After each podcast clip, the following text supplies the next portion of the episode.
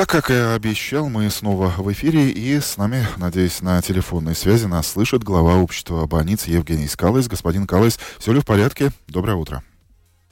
Доброе утро. А, итак, а, по поводу ситуации, связанной с э, финансированием и с э, тем, что некоторым стационарам начинает уже не хватать средств на выплату зарплат вашим коллегам. То есть э, получается, что Даугавпилская больница, которая была, скажем так, первой ласточкой, не единственной, где возникают такие сложности с зарплатами. Какова в целом на сегодняшний день ситуация? Ну, ситуация в больничном секторе довольно трудная в этом году потому что мы по данным э, Министерства здравоохранения мы рассчитали, сколько больницы получают, ну, больше, чем в прошлом году. Это примерно около 20 миллионов. Но за эти все деньги нам надо э, повысить оклад, э, там э, повысить расходы на э, питание больных и на интенсивную терапию. И, в общем-то, общая сумма это примерно 60 миллионов. Но это самое главное, что мы хотим сегодня обговорить с министерством, почему с министром, да, почему такая ситуация. Э, по их информации они говорят, что э, больницы или руководители больниц не понимают то, что делает министерство. Но мы хотим понять, в чем дело сейчас. Скажите, Минздрав уже в курсе, министр, есть какие-то индикации, что эту ситуацию можно изменить э, к лучшему? Ну, в данный момент мы э, пару дней назад послали все эти вопросы и наши, э, ну, скажем, цифры, которые мы получаем в больницах, послали в министерство. Ну, сегодня мы хотим какой-то, ну, все-таки ответ получить от министра, и от министерства, а, что нам делать с нашими пациентами, с пациентами Латвии в этом году. А, скажите, значит ли это, что в каких-то больницах и без того непростая ситуация с врачами из-за этой проблемы, которую мы сейчас обсуждаем, стала еще более сложной? Или коллеги ваши пока проявляют понимание к тому, что зарплата будет, но будет потом, позже? Ну, в данный момент, да.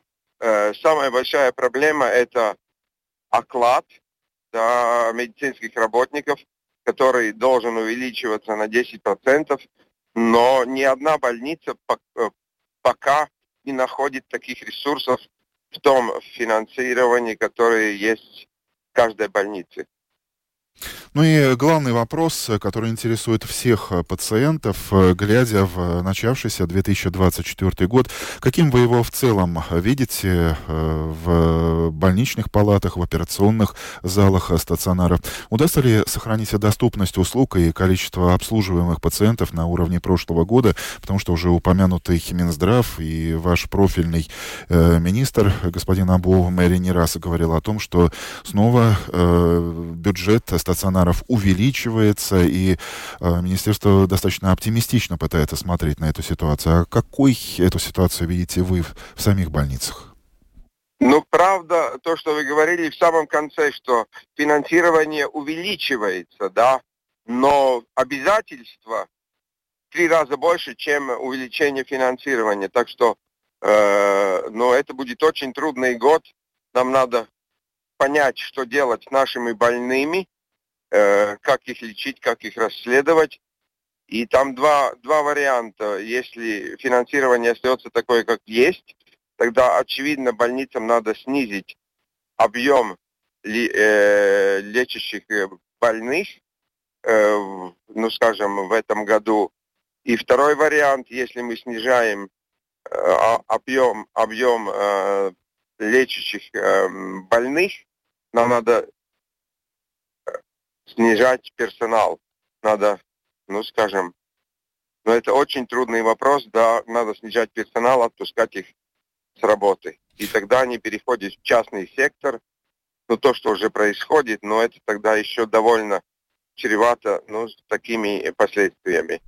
А, господин Калыс, все, о чем вот сейчас вы говорите в прямом эфире Домской площади, означает то, что больница пытается всеми правдами, неправдами, всеми силами свести концы с концами и держаться на плаву. Но я помню, что в прошлом ваш коллега, господин Семенов, бывший руководитель Даугавпилской региональной больницы, открытым текстом говорил то, что очень не нравилось предыдущему министру, госпоже Мендельсона, о том, что у нас очень много стационаров фактически уже сейчас находятся э, на черте банкротства. Какова вот эта ситуация?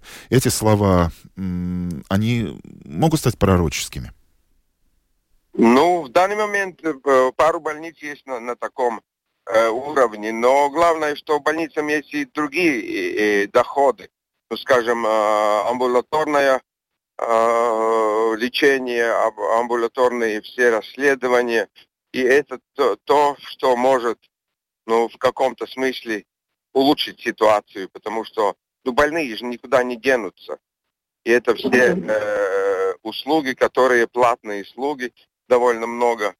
И если это не оплачивает государство больным, тогда это надо смотреть, кто это будет оплачивать, или это страховые компании, или это работодатели, или это сами больные. Сами больные. Я благодарю вас за ваш комментарий и еще больше спасибо за то, что в напряженном графике, мы слышали, что вы сейчас в пути находитесь, вы нашли возможность э, э выйти в эфир и прокомментировать да, эту ситуацию. Господин Калайс, большое спасибо вам еще раз. И доброго конструктивного дня в Министерстве здравоохранения. Напомню, Евгений Калайс, глава Латвийского общества больниц о финансовой ситуации в стационарах, который начинает жаловаться уже и на нехватку денег для своего персонала, и это очень тревожный звоночек для всех. И для больниц, и для Минздрава, и прежде всего для пациентов. Почему? Ну, вы только что слышали в нашем утреннем эфире.